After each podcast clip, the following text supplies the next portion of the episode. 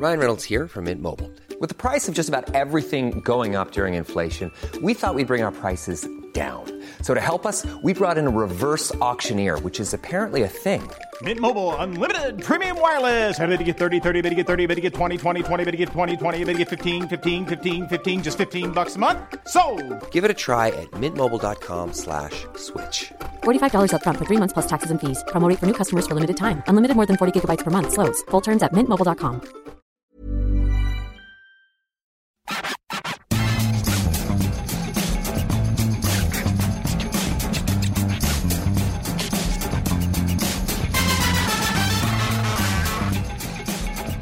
Salut à tous, je suis Maxime Dupuis, bienvenue dans l'AFC Stream Team. Ce vendredi, j'ai envie d'être un peu sérieux parce que je me suis rendu compte ce matin qu'on était à 23 jours de la Coupe du Monde et que rien, nada, que dalle, on n'en parle pas.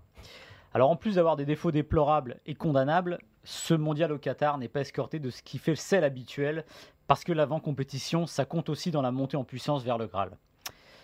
S'il était là, je suis sûr que Martin serait d'accord avec moi. Mais il n'est pas là et ce vendredi, je suis ravi de présenter cette émission avec Cyril. Alors ne vous dites pas que je suis sérieux parce que Cyril est là, au contraire. J'avais même un petit quelque chose à raconter sur Cyril, mais c'est tombé à l'eau. Euh, Je vous explique. Il y a eu un gros buzz qui est monté dans la rédaction. Alors, le buzz, c'est une expression de 2015, autour de la nouvelle coupe de cheveux de Cyril. Alors, je m'attendais à quelque chose de spectaculaire, hein, un brushing façon côte ouest, euh, un peu de volume, une mise en pli peut-être, des bouclettes, des locks. Et puis non, le détour par Saint-Algue fut assez sage, contrôlé du Cyril. C'est un peu court sur les côtés, mais rien de foufou pour le coup, Cyril. Non, non, en fait, alors déjà, félicitations pour avoir Saint-Algue de bon. euh, C'était la bonne marque euh, de coiffeur. Félicitations Alors, pour ça. sais- sais-tu comment je l'ai eu? Bah, je, je pense que tu as un indique euh, dans ma ville. Eh même non, pas t'étais juste à côté de moi le jour où t'as pris la, Ah, le rendez-vous. oui, c'est. Et j'étais d'ailleurs impressionné par la Reza coiffeur par internet, parce que Oui. moi je passe par le bon vieux téléphone. Non, non, mais. Et c'était un nouveau monde qui s'ouvrait à moi. Exactement. Non, bah écoutez, euh, oui. Alors, la coupe est moins catastrophique, mais il y a eu un moment où j'ai eu très peur. Vous savez, ce moment chez le coiffeur où vous voyez la coupe qui évolue et vous vous dites, ça va pas comme je veux. Je- à un moment, je ressemblais vraiment à Jacques Grealish et c'est pas ce que j'avais demandé. Donc euh, voilà, on, est, on est un peu rassuré. Comment tu fonctionnes sur les côtés? C'est de la tondeuse?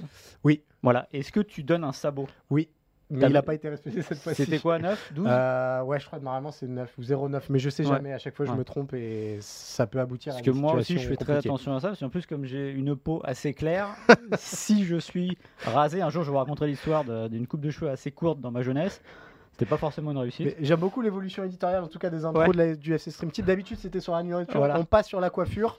Peut-être qu'avec le retour de Martin, vous aurez la manucure la semaine prochaine. Peut-être, j'attends de voir, j'attends de voir ses doigts. euh, mais moi, mon, alors, mon grand fantasme, je le dis ici, hein, et je l'ai déjà dit à Martin, c'est de le voir un jour avec la tête rasée. Oui, oui, oui. Euh, alors, fantasme, je sais pas si c'est le mot euh, que j'utiliserais, mais curiosité peut-être. Curiosité, voilà. Donc, Martin, si tu nous écoutes, euh, je suis sûr que tu nous écoutes. Si tu peux revenir la semaine prochaine avec la tête rasée, je serai le plus heureux des hommes. Ou non, ou sinon, si les Bleus sont champions du monde, ça, ça peut se négocier. Ouais, voilà. Mais je, si je devais choisir entre les deux, je sais pas si je choisirais pas Martin tête rasée. Quand même. Ouais. Bon, on a quand même une émission comme Yes. d'habitude. Alors, on rappelle déjà avant tout que cette émission est à retrouver sur toutes les bonnes plateformes de podcast, podcast pardon, et même les autres, euh, dans la section Eurosport Football Club, où vous retrouvez nos trois émissions de la semaine. Tour d'Europe, l'émission que Cyril présente avec Maestria le lundi. Mercredi Mercato, c'est plus souvent Ju- Julien Pereira et Glenn Cellier. Et évidemment, le FC Stream Team le vendredi. Alors, de quoi parlons-nous aujourd'hui, euh, Maxime? Bah, On va revenir sur la semaine euh, européenne euh, écoulée et sur ce qu'on a vu mardi soir au, au Parc des Princes dans le premier sujet avec une euh, M&M au firmament. On va se poser une question toute simple. Est-ce que c'est la meilleure version de la M&M? Et surtout, est-ce qu'il faut craindre la Coupe du Monde Quant au rendement de, de ces trois-là, on discutera tout ça et on se projettera sur la fin de saison parisienne. On parlera encore de Ligue 1 avec euh, Laurent Blanc, qui est le revenant de l'automne, celui qu'on n'attendait plus. Et on s'est posé la question suivante, et assez simple. Est-ce que Laurent Blanc a changé depuis 6 ans? Est-ce qu'il a vieilli? C'est la peur qu'on pouvait avoir qu'il se soit périmé. On y répondra dans la deuxième partie de l'émission, et puis après on se penchera quand même sur la oui, parce que tu, tu disais qu'on n'en parlait Ouais. pas suffisamment. Il y a un sujet qui monte beaucoup ces dernières semaines, c'est évidemment les blessures avant euh, le mondial. Il y a deux joueurs particulièrement euh, visés chez les Bleus, Paul Pogba, Raphaël Varane. Ils risquent d'être un peu courts. On s'est posé un dilemme euh, que peut-être euh, Didier Deschamps n'aura pas à se poser, mais s'il ne, devait- s'il ne devait pardon, choisir qu'un seul homme entre Paul Pogba et Raphaël Varane, qui prendre? Vous verrez qu'on est sous-texte, quel secteur de jeu, de jeu des Bleus est le plus malade. Exactement. On va démarrer avec euh, le Paris Saint-Germain, la MMN. Alors, on ne veut pas euh, froisser personne, on va dire Messi, Mbappé, Neymar dans cet ordre. J'espère qu'ils ne le prendront pas mal. Ou la MNM, comme vous voulez, voilà, on s'y perd. Euh, Maccabi Haïfa 7-2, un récital offensif absolu, du régal pour les yeux, pour les supporters du PSG et pour les autres, voilà, et un trio qui, je vais pas dire enfin, mais presque, semble tourner à plein régime. Alors la question elle est simple, euh, est-ce que pour toi c'est la meilleure version de la MNM pardon qu'on a vu mardi? Oui, euh, alors faut dire que c'était pas très compliqué comparé à la saison passée puisque euh, Lionel Messi n'avait pas la forme qu'il a actuellement, puisque Neymar euh, n'avait pas le même niveau physique que celui qu'il a actuellement. Donc fatalement ça s'en ressent déjà dans les statistiques puisque Neymar il fait déjà mieux en octobre, enfin début bientôt début novembre, il fait déjà mieux en termes de statistiques que la saison passée et Messi il est que à trois passes décisives de son total de la saison passée aussi. Donc on est déjà statistiquement, c'est mm. sûr. Et euh, dans l'animation offensive, euh, moi j'ai trouvé ça brillant. J'ai trouvé ça même plus impressionnant que face à Lille, qui était mm. un peu l'autre match référence du Paris Saint-Germain cette saison. Euh, bah parce que là, les trois ont joué les uns pour les autres.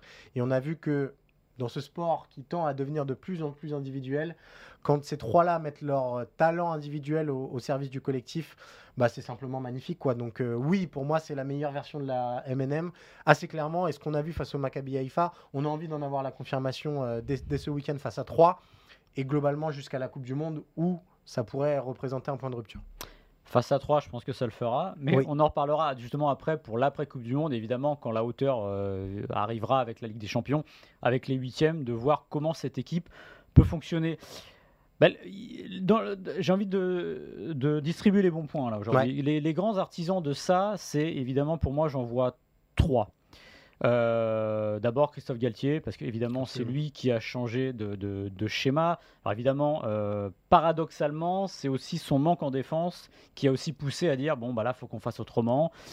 Mais encore une fois, euh, grand respect à lui parce qu'il a réussi finalement à mettre les, trois dans une situation euh, idéale, on va dire. En gros, pour faire simple, Neymar qui est un peu derrière, Messi à droite, et, euh, avec une liberté certaine, comme le prouve le premier but qu'il met avec cette fantastique extérieur du gauche.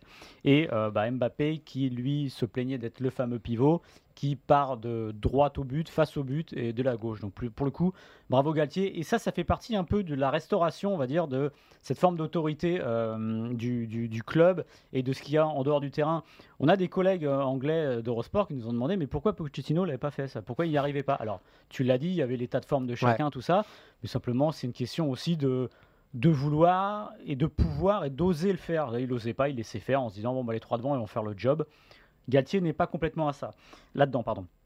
Euh, Mbappé aussi a une responsabilité. Alors, elle est paradoxale parce que je pense que ce qui s'est passé avec l'affaire Mbappé, il veut partir, etc., c'est un petit coup de pression qu'il a mis sur tout le monde. Et je pense que tant qu'Mbappé sera là, et vu l'ampleur qu'il a prise dans le projet parisien, ce sera des soubresauts qui arriveront régulièrement.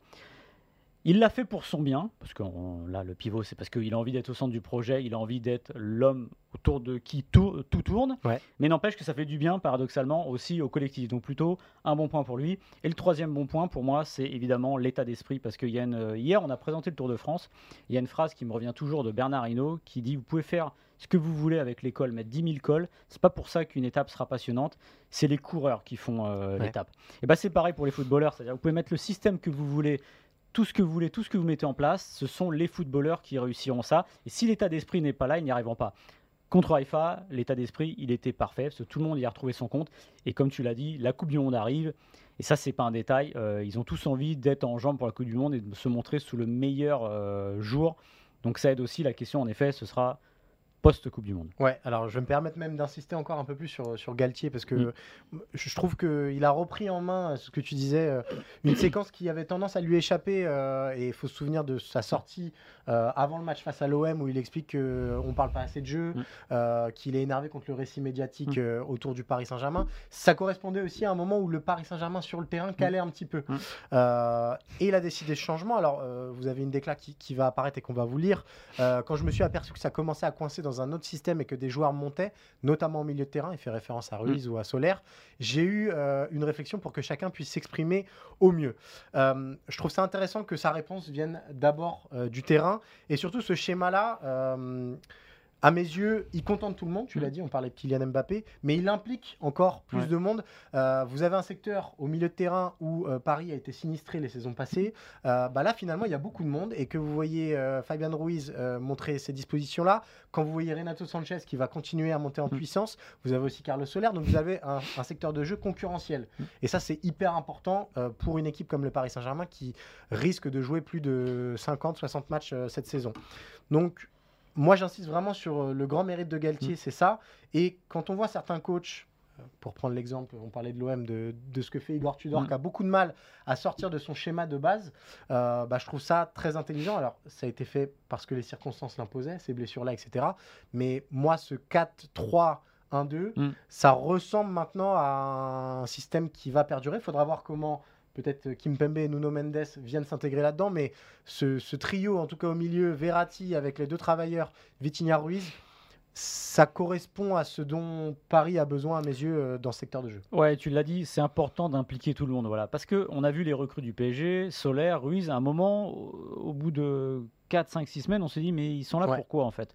Et finalement, bah, l'intérêt aussi, c'est le mérite. Alors évidemment, euh, on a du mal à imaginer devant que ça bouge quoi qu'il arrive, parce que ce sont ces trois joueurs-là. Puis de toute façon, vu ce qu'ils font aujourd'hui, il Oui. n'y a pas besoin.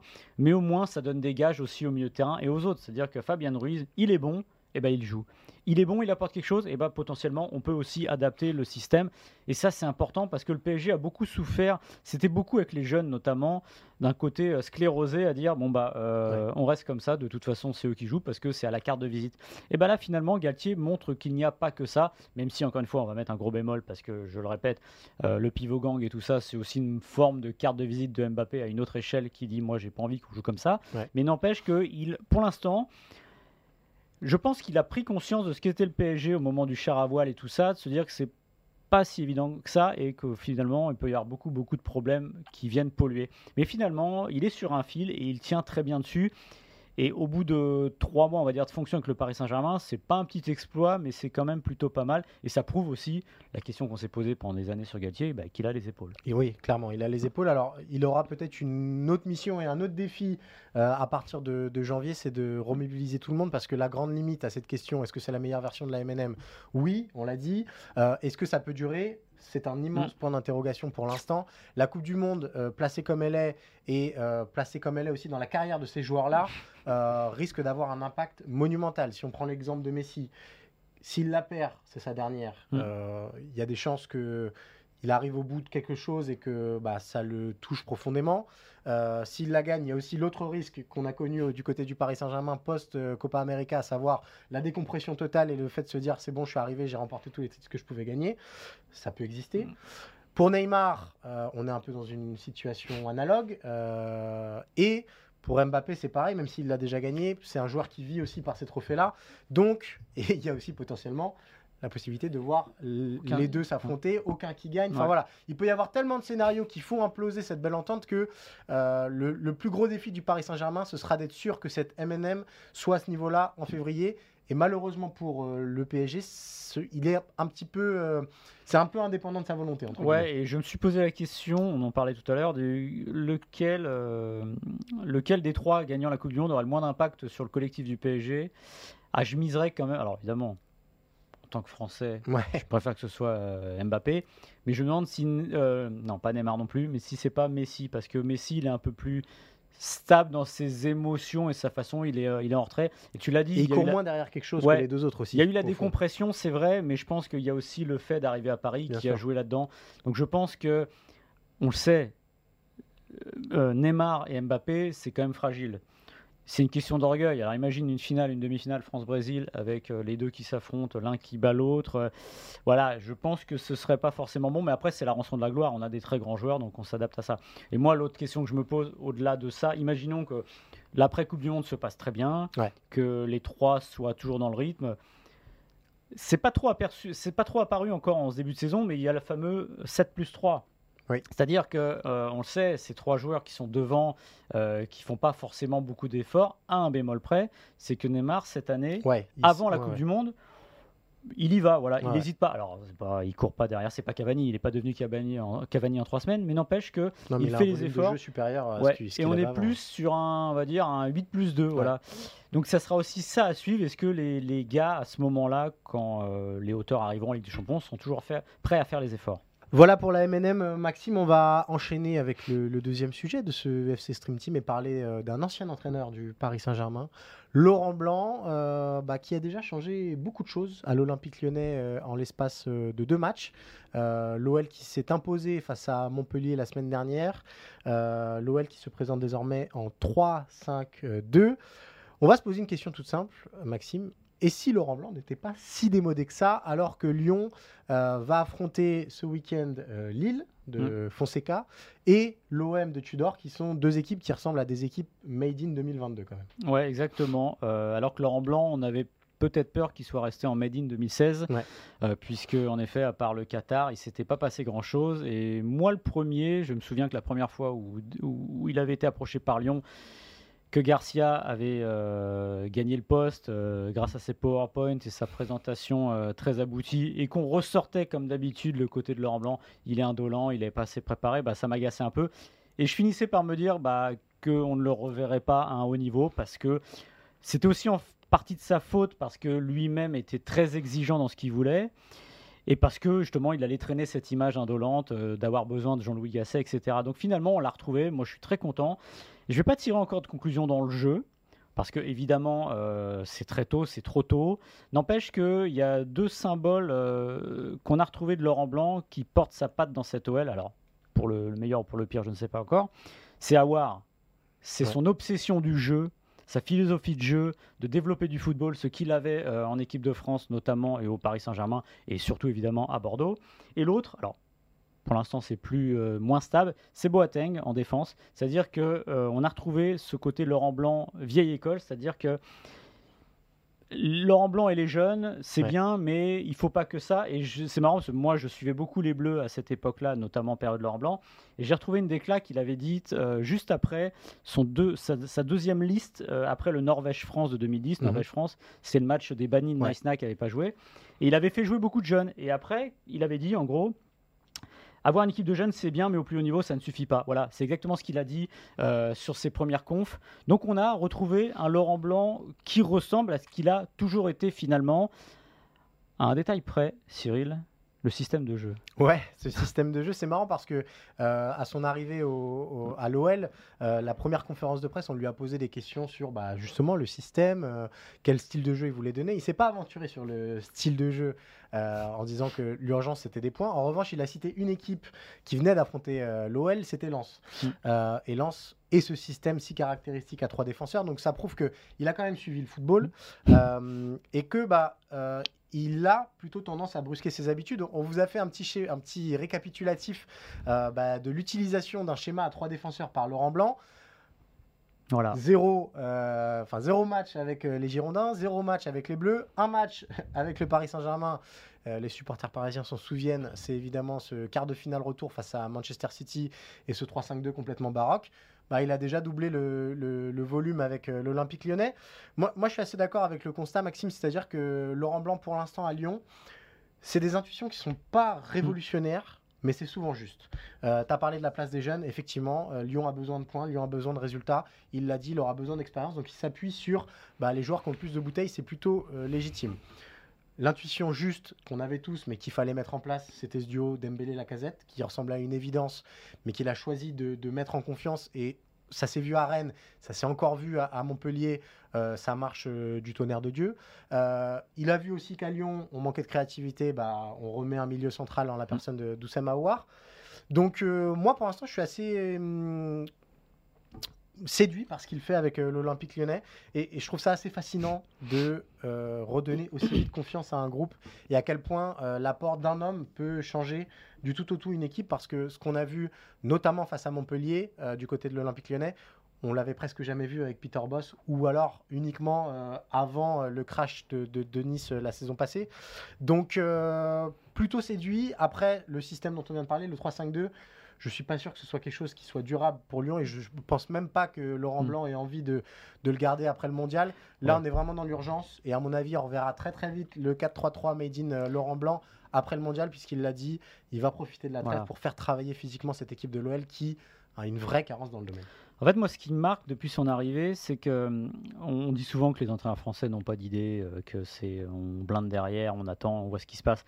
En fait, là, Peter Boss et Laurent Blanc, c'est la différence entre un entraîneur dogmatique et un, autre avec une philosophie. Euh, Peter Boss, c'est le dogme, c'est-à-dire qu'on reste accroché à ce qu'on veut faire et finalement on attend que les autres s'adaptent à ce qu'on veut. Alors, quand les joueurs ne s'adaptent pas à votre philosophie, euh, à votre dogme plutôt pour le coup, c'est pas forcément que vous avez tort, parce que vous n'avez peut-être pas les joueurs que vous, vous- dont vous aviez besoin, que vous souhaitiez, mais n'empêche qu'à un moment, ce qui vous donne tort, c'est le temps, et de dire que si vous ne vous adaptez pas, ce n'est pas bon. Laurent Blanc, lui, c'est pas un dogme, c'est une philosophie. Ouais. Lui, ce qu'il veut, ce qu'il répète depuis son premier entraînement en tant qu'entraîneur professionnel, et même globalement ce qu'il avait en tant que joueur, c'est-à-dire que il veut que ses équipes jouent au ballon, jouent bien. Ça donne pas la supériorité d'un entraîneur sur un autre. On peut être pragmatique et être très bon, c'est pas le problème. Mais lui, en tout cas, c'est ça. Il s'y tient. C'est juste les moyens qui changent. C'est-à-dire que tu l'as dit, là, la meilleure solution aujourd'hui, c'est de faire du 3-5-2. Ça permet de rééquilibrer l'équipe, Mm. de prendre des points et de jouer très correctement. Et peut-être que demain, ce sera justement du 4-3-3 ou du 4-4-2, peu importe. Mais en tout cas, voilà, ce qui est intéressant, ce qui fait la différence, c'est qu'il n'est pas buté et pas arrêté sur ses idées. Et autre chose qui est important avec Laurent Blanc, c'est que, notamment au Paris Saint-Germain, quand il est arrivé, euh, alors, soi-disant, il y avait des joueurs qui disaient Mais qui c'est celui-là euh, qui n'avait pas d'aura Or, je trouve que c'était un peu bizarre de lui faire ce, ce procès-là, parce que pour le coup, Laurent Blanc dégage quelque chose de sa carrière de joueur. Évidemment, c'est pas Zidane, euh, n'empêche que c'est un membre important des champions du monde et des champions d'Europe, et il dégage quelque chose. Et aujourd'hui, on l'a vu notamment avec les joueurs depuis le début, et ce qu'il faisait avec le PSG aussi, d'une certaine manière, c'est quelqu'un qui paraît assez souple, mais qui finalement a quand même une certaine forme de rigueur et de dureté. Donc il est vraiment dans l'équilibre entre les deux, et ça c'est important quand vous avez un effectif comme l'OL, avec des très jeunes à qui il faut montrer bah, qui c'est le patron, et des plus vieux à qui il faut euh, lâcher un peu la bride. Moi, je trouve qu'il incarne euh, quelque chose que l'OL avait rarement eu comme entraîneur avant. Il il il pour moi, je le rapprocherais de Gérard Rouillet euh, de, la, de la grande époque. C'est que c'est un entraîneur et un joueur qui, un peu comme Zidane au Real, c'est-à-dire que son palmarès parle pour lui. Mm. Euh, son passé de grand joueur aussi parle pour lui. Et euh, bah, finalement, à Lyon, on n'a pas eu trop ça ces dernières années. On a eu soit euh, des, des- des joueurs issus du cru lyonnais qui sont devenus entraîneurs, Rémi Garde, Genesio. On a eu des tentatives plus folkloriques, ou en tout cas venues de l'étranger, entre Boss et, et Silvino. On a eu Rudy Garcia, mais qui n'avait pas ce, ce- ce- ce- voilà, ce passé de grand Mm. joueur qui peut, qui parle en Mm. tout cas à, à des Ouais. vestiaires. Euh, donc, pour moi, il, est plus dans cette lignée-là. Et il suffit de voir peut-être, euh, je trouve que le plus beau symbole, c'est Alexandre Lacazette. Si vous avez vu le match euh, face à Montpellier, alors il y a un grand raté, c'est cette passe euh, pour Dembélé Mm. qui doit être une passe décisive euh, 9 fois sur 10 et qui le rate complètement. Tout le reste de Lacazette, c'est d'une justesse folle.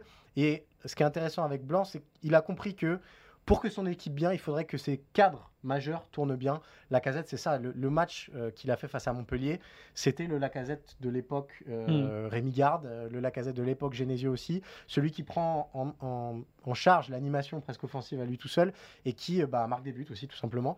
Donc euh, voilà, encore une fois, on- n'arrête jamais vraiment d'être entraîneur. Mm. Ce qu'il fait Laurent Blanc, c'est peut-être pas encore une révolution en 2022, mais euh, ça permet au moins de refixer un cap à l'Olympique lyonnais et de remettre, bah, ça aussi c'est pas une révolution, mais c'est sûr que Thiago Mendes, Mm. si vous le remettez à son poste, bah, bizarrement à un moment, il retrouve un petit peu de son football. Et toujours impr- important de, se- comment dire, de s'entendre correctement avec ses cadres, parce que euh, c'est quand même la casette qui a appuyé sur le, le bouton Le du siège ouais, électable de, Boss avec sa déclat. euh, post-match, voilà. Mais c'est vrai que ça fait plaisir parce que, en fait, on était arrivé depuis six ans à caricaturer Laurent Blanc. Or, si vous regardez bien sur les 15 dernières années, évidemment, il y a Didier Deschamps, il y a Oui. Zinedine Zidane. Enfin bon, Laurent Blanc, c'est peut-être le troisième. Il y a eu Rudy Garcia qu'il ne faut pas oublier parce Mm. que euh, Lille, Rome, etc. Mais Laurent Blanc, enfin je veux dire, la question ne se pose pas. Et souvenez-vous quand même qu'il devient sélectionneur dès 2010, ça dit quelque chose. Alors évidemment, Deschamps lui était engagé avec l'OM, mais ça dit qu'on a quelqu'un, un entraîneur à part. Et vraiment, les six ans perdus à ne pas le voir sur un banc, hormis évidemment au Qatar, c'était un grand gâchis et c'est quand même une très très bonne chose qu'il soit de retour euh, pour Lyon, pour le football français et pour lui. Ouais. Si on se projette un tout petit peu plus, Mm. on, on en saura quand même beaucoup plus Ouais. après Lille et après Marseille, Euh, notamment après Lille, qui est quand même une équipe qui joue très très bien aussi et qui est très impressionnante euh, récemment. Et sur, sur le cas Laurent Blanc, je pense que si- ça venait à coincer, ce serait plus les limites de l'OL que les Ouais. limites de Blanc. C'est-à-dire que euh, on a parlé du physique, euh, il y a un vrai creux physique Mm. à la 60e minute à Lyon. Mm. Et d'ailleurs, euh, ce changement de la 60e systématique de Boateng par Da Silva, à un moment, enfin, dans le football moderne, Oui, plus c'est plus, plus tenable. Il y a un manque d'ailier. Donc voilà, peut-être qu'à un moment, ça va coincer entre ce que Laurent Blanc veut mettre en place et l'effectif qu'il a à sa disposition. Il n'empêche que, pour l'instant, bah, ça fait longtemps qu'on n'avait pas vu Lyon avancer dans une direction aussi claire. Et avec surtout euh, bah, le discours de la méthode. On sait ce que Mm. Laurent Blanc veut améliorer. Et puis, euh, bah, ça fait plaisir tout simplement de, de l'écouter après les matchs où il parle de jeu. Et ça aussi, euh, bah, Peter Boss en parlait beaucoup, mais on voyait pas beaucoup de traduction dans- sur le terrain. On a juste perdu deux choses, si je ne m'abuse. Je crois pas l'avoir revu avec la touillette. Pas encore. Mais ça, s'il l'avait arrêté un peu avant que le PSG, le fameux, je crois que bon. Je crois que Mais ça, il l'avait arrêté aussi, il avait travaillé là-dessus, c'était assez remarquable. Voilà, mais en tout cas, ouais, grand plaisir de voir Laurent Blanc. Puis voilà, la suite donnera, euh, bah, j'allais dire raison ou tort à Jean-Michel Aulas d'être allé le chercher. On va parler euh, d'une équipe que Laurent Blanc a euh, entraînée, euh, l'équipe de France. Le mondial, c'est donc dans 23 jours. La liste, c'est le 9 novembre. Et on sait qu'il y a de très très très gros points d'interrogation sur cette liste, notamment euh, le milieu de terrain, la défense. Et on s'est alors on s'est amusé. Non, ça nous amuse pas parce qu'on aimerait autant pas avoir à faire ce sujet-là. Ouais. Mais en fait, on est on s'est dit il pourrait y avoir de la casse, on le sait. Euh, Pogba est sur le flanc depuis le début de la saison. Varane s'est blessé samedi dernier face à Chelsea. Bah, S'il n'en restait qu'un de ces deux-là, si Deschamps n'avait le choix d'en prendre qu'un des deux parce qu'il n'est pas suffisamment remis, bah, lequel euh, serait le moins, on va dire, laquelle des absences serait la moins préjudiciable à l'équipe de France? Alors c'était très très très dur de euh, trancher, mais on l'a fait. On a un avis partagé. Ouais, bah moi je vais commencer euh, Alors, par je, défendre mon point de je vais vue, peut-être juste faire Ouais, l'état des lieux bien sûr. en expliquant quelle est la logique de Deschamps là-dedans, pour Oui. euh, dire pourquoi on est venu à ce sujet-là. Didier Deschamps le dit depuis la première euh, conf en septembre, il l'a redit à nos confrères de Brut euh, dans une interview. En gros, pour faire simple, c'est clair et net, ça je l'ai dit, je ne me suis jamais embarqué avec un joueur blessé pour une grande compétition. Sous-entendu, c'est très simple, Didier Deschamps n'emmènera pas un joueur qui n'est pas apte à jouer le premier match. La règle, elle est simple. C'est-à-dire que si Pogba est apte pour le deuxième match, c'est fini, il n'ira pas. S'il peut jouer 30 minutes, ça, ça passe peut-être. Mais en Ouais. tout cas, il doit se dire que dans les 23, tous les joueurs qui sont là peuvent jouer dès le premier match. Alors pourquoi cette raison Elle est simple? Pour deux, pour deux choses. Déjà, euh, il part du principe qu'un joueur blessé peut, ne- peut potentiellement un peu pourrir l'ambiance. Alors, de manière peut-être indirecte, parce que le joueur est pas bien, ça donne des ondes négatives. L'exemple parfait, c'est Ribéry 2014, euh, avant la Coupe du Monde, il a mal au dos, il euh, montre assez clairement qu'il est pas bien et que ça va pas. Et Didier Deschamps, je me souviens de lui en conf à Clairefontaine avant la Coupe du Monde, qui laisse entendre aussi qu'un Ribéry qui est pas bien dans ses baskets, bah, c'est pas un Ribéry très agréable à Ouais. avoir dans un groupe. Donc résultat, dès que Ribéry est, est- est forfait ou quasiment sûr de pas jouer le premier match, il coupe parce que ça ne sert à rien. Et la deuxième raison, qu'on ne voit pas toujours de l'extérieur, c'est qu'il explique que son staff médical, si jamais un joueur est blessé, eh ben, il va prendre trop de temps pour un joueur euh, sur lequel il n'est pas sûr de pouvoir compter. Donc il préfère dire, écoute, on- on- tu n'y vas pas, mais le staff sera, on va dire, euh, pour tout le monde et on ne perdra pas du temps avec ça. Donc la logique de Deschamps, elle est là. Donc conclusion, si Pogba et Varane sont prêts pour le premier match face à l'Australie, ils seront au mondial. Dans le cas contraire, Deschamps ne les emmènera pas. Mais si il ne devait en rester qu'un, ou si Deschamps ne devait de en choisir qu'un, ouais, c'est compliqué à présenter ce sujet. Euh, si euh, Deschamps ne devait en choisir qu'un, qui entre Varane et Pogba Et le plus vital. est le plus vital? Je vais commencer Maxime et je vais défendre la candidature de Paul Pogba. Euh, je ne sais pas si j'aurais eu cette position-là il y a trois semaines. Mais il y a un premier forfait euh, qui change tout à mes yeux. C'est évidemment celui de N'Golo Kanté au milieu de terrain. Parce que les Bleus disposent dans leur réservoir de trois milieux de classe internationale à mes yeux. Euh, Kanté, Pogba. Ils étaient déjà là en 2018, ils ont fait la paire qui nous a permis d'être euh, champion, euh, du monde.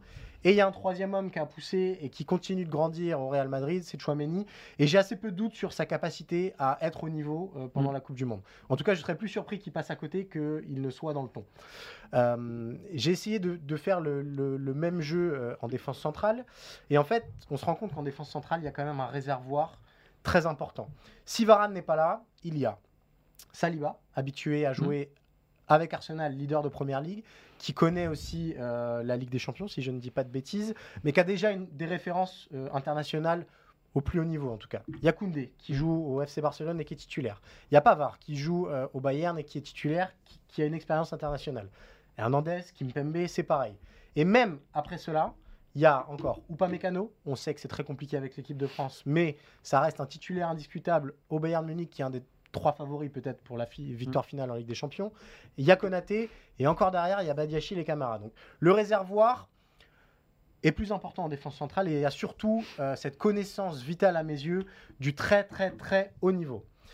Derrière, sans Pogba, sans Kanté, il reste donc Chouameni et on l'accompagnerait de Rabiot, euh, qui a cette expérience mais qui n'est pas bon récemment et qui est dans une équipe euh, malade actuellement. Euh, Kamavinga, qui n'a pas encore apporté tous les gages euh, nécessaires au plus haut niveau, malgré sa présence au Real Madrid. Et après, on tombe à Gendouzi, Camara, Verretou, où là, euh, on est un, voire deux crans en dessous, même si j'aime beaucoup Gendouzi et la tournure qu'il prend. Donc, à mes yeux, il y, il y a un tel décalage de réservoir entre ce qu'on a en défense centrale et ce qu'on a au milieu de terrain que Paul Pogba est plus que nécessaire. Et je vais ajouter, ça c'est indépendamment de Pogba, je vais parler maintenant de Pogba en lui-même. Paul Pogba, Maxime, tu le sais aussi bien que moi, tu étais sur le terrain euh, euh, pour l'Euro 2021. C'est un capitaine qui dit pas son nom. Euh, Paul Pogba, c'est peut-être le joueur le plus important pour Didier Deschamps dans la façon de communiquer avec son groupe et de, euh, bah, de, de hausser les standards euh, quasiment quotidiennement. Euh, c'est un profil qui est aussi nécessaire au bon fonctionnement et de Griezmann et de Kylian Mbappé. Euh, et ça, finalement, il n'y en a pas 10 000 comme ça, des joueurs dans un effectif. J'ai aussi remarqué que les grands matchs des Bleus sont souvent accompagnés de grands matchs de Paul Pogba. Mhm. C'était déjà le cas en 2018 et on a eu peut-être parfois tendance à un petit peu sous-estimer le rôle qu'il avait eu dans cette Coupe du Monde, alors que pour moi, c'est peut-être le bleu le plus régulier euh, sur, sur la compétition. Et il y a autre chose qui est inhérent à Paul Pogba euh, depuis le début de sa carrière, et ça, je pense que vous connaissez ce genre de joueur si vous avez fait du foot, quel que soit le niveau. C'est-à-dire que c'est un joueur de tournoi.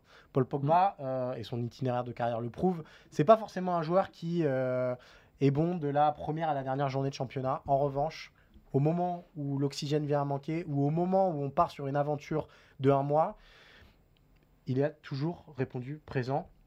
Et ça, à mes yeux, c'est autant de qualité nécessaire euh, à Didier Deschamps et à la bonne marche des Bleus. Donc, je comprends que Varane, ça puisse être très embêtant, et je sais que tu vas défendre sa candidature maintenant, mais vraiment une équipe de France sans Paul Pogba, et donc, et aussi plutôt sans euh, N'Golo Kanté, pour moi, c'est rédhibitoire. Alors, t'étais long, mais t'étais Ouais. brillant. Pardon. long mais brillant et euh, j'avais des choses à rajouter sur Pogba mais je vais pas les rajouter parce que tu as tout dit. Non non mais c'est vrai que t'as- là où je suis d'accord avec toi sur le capitaine qui ne dit pas son nom et même qui le dit mais sauf qu'il a pas Oui. le brassard tout simplement. Euh, mais Varane c'est aussi de ça même si c'est pas la même manière d'être. Euh, et comme tu dis joueur de tournoi évidemment Coupe du Monde 2018 il est formidable parce qu'il y a on a eu on a eu deux Pogba en 2018 euh, sans chichi et un Pogba je vais dire même flamboyant en 2021. Mm. Ces ballons les passes. Euh, Il y a deux joueurs qui ont été au-dessus de leur niveau habituel en 2021. Oui. C'est Po- c'est Pogba et Benzema qui ont été formidables. S'il y avait eu que des Pogba et des Benzema, euh, on serait sûrement allé plus loin. Maintenant, pourquoi moi je défends la candidature de Varane? C'est simple. Alors, il y a un peu les, les mêmes caractéristiques. D'ailleurs, c'est marrant. C'est vraiment le hasard. C'est Génération 93 tous les deux. Ouais. Les deux joueurs ont joué leur première sélection en même temps contre la Géorgie. Donc, c'est deux joueurs qui ont potentiellement, sensiblement le même nombre de sélections. 87 pour Varane, 91 pour Pogba. Même si Varane était apparu un peu plus tôt dans le groupe, mais Mm. il était blessé. Une fois qu'on a dit ça, il y a quelque chose d'important que tu as dit tout à l'heure, c'est qu'au milieu, il y a quand même Chomeni. C'est-à-dire qu'il y a, si tu tires la, la colonne vertébrale, eh ben, tu peux la tirer du gardien jusqu'à l'attaque. Parce que Chouameni, évidemment, on n'a pas encore la certitude que dans un grand tournoi, il sera au niveau, mais on a quand même quelques garanties sur le talent du joueur, de se dire, bon, a priori, il est arrivé en équipe de France en septembre l'année dernière. Euh, Jusqu'ici, c'est un sans faute. Euh, il a les épaules, il est intelligent, il a le jeu. Euh, on peut trouver affaire avec lui. Et en effet, c'est vrai que ça jouera avec qui tu mets à côté de lui. Maintenant, moi, le gros problème que je vois avec Varane, alors au-delà du talent du joueur, au-delà du fait aussi que dans les très très très très Oui. grands matchs, bah, il est là aussi. France-Belgique 2018, il est immense. France-Allemagne, on l'oublie en C'est vrai. 2021, il est très grand aussi. Bah, c'est simplement que tu as cité plein de joueurs et c'est vrai qu'il y a un réservoir fabuleux en défense centrale, on le dit euh, depuis des années. Bah, sauf que c'est bien les promesses, mais euh, à un moment, j'espère en voir un peu plus. Et je vais vous donner un exemple tout bête c'est Upamecano qui, avec le Bayern, fait le job parfaitement. Sauf que quand il est en équipe de France, bah, ça ne va pas. Il craque sous le poids du maillot et c'est compliqué. Je pense qu'aujourd'hui, Didier Deschamps n'est pas prêt à mettre Upamecano euh, contre l'Australie en premier match. L'autre problème qui est lié aussi à la potentielle absence de, de Raphaël Varane, eh ben, ce serait la remise en cause de- du travail fait depuis un an, c'est-à-dire cette formidable, euh, cette, for- cette formidable, non, elle n'est pas formidable encore, ce, ce gros travail sur le 3-5-2, euh, la défense avec les deux pistons, vous le savez, qui sont pas encore à part à gauche, Hernandez, on sait qui, Mm. qui on aura, mais à droite, c'est pas sûr.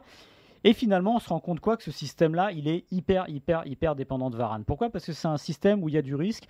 C'est un système où Didier Deschamps a accepté le 1 contre 1. Il le dit même, il dit on va prendre des risques, on va y aller. Simplement, bah, les 1 contre 1, vaut mieux pas les perdre. Et ce qu'on a vu, c'est que bah, souvent les 1 contre 1, euh, surtout côté gauche notamment, ont tendance à être perdus. Et si je devais rajouter quelque chose, euh, le jour où Varane s'est blessé contre le Danemark au début du mois de juin, c'est le vrai, vrai, gros, gros début des problèmes des Français, même si les joueurs étaient fatigués. Parce que dès que Varane est sorti, il est repassé à 4. Alors, c'est Saliba, son remplaçant naturel, on va dire.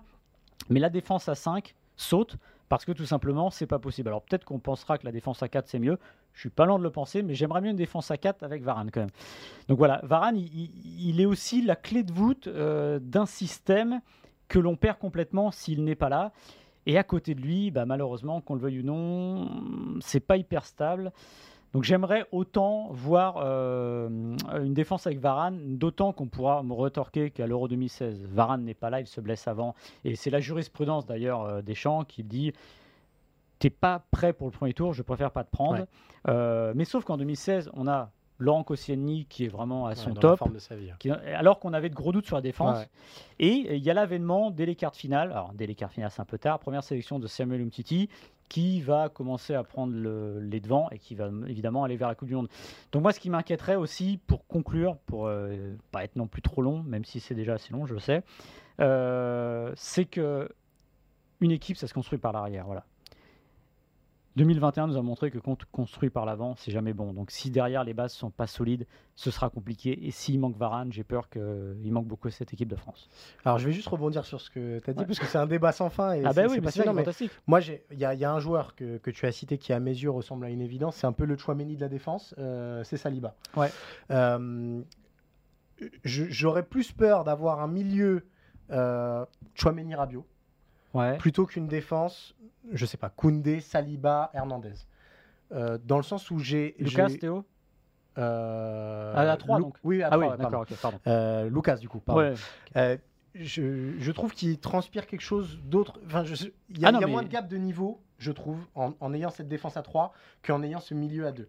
Et c'est ça qui m'inquiète vraiment, c'est que finalement, les Bleus partent sans leurs deux milieux qui ont fait la force de- du système Mm. euh, du 4-2-3-1 de 2018 et que, on le sait, aujourd'hui, le- alors oui, ça part de l'arrière, mais en 2022, les matchs, ils se gagnent aussi au milieu de terrain et que sans l'un et sans l'autre, bah, on est perdu à la fois en récupération, ça, ça risque d'être Mm. le cas, même si Chouameni fait très bien le travail dans ce domaine-là, mais aussi dans l'utilisation du ballon, et que bah, finalement on est des milieux de terrain complètement sous l'eau, et qu'on on, on ait du mal à donner les ballons qu'il faut au trio de devant, parce que là, a priori, il devrait être plutôt indépendant sur euh, la gestion.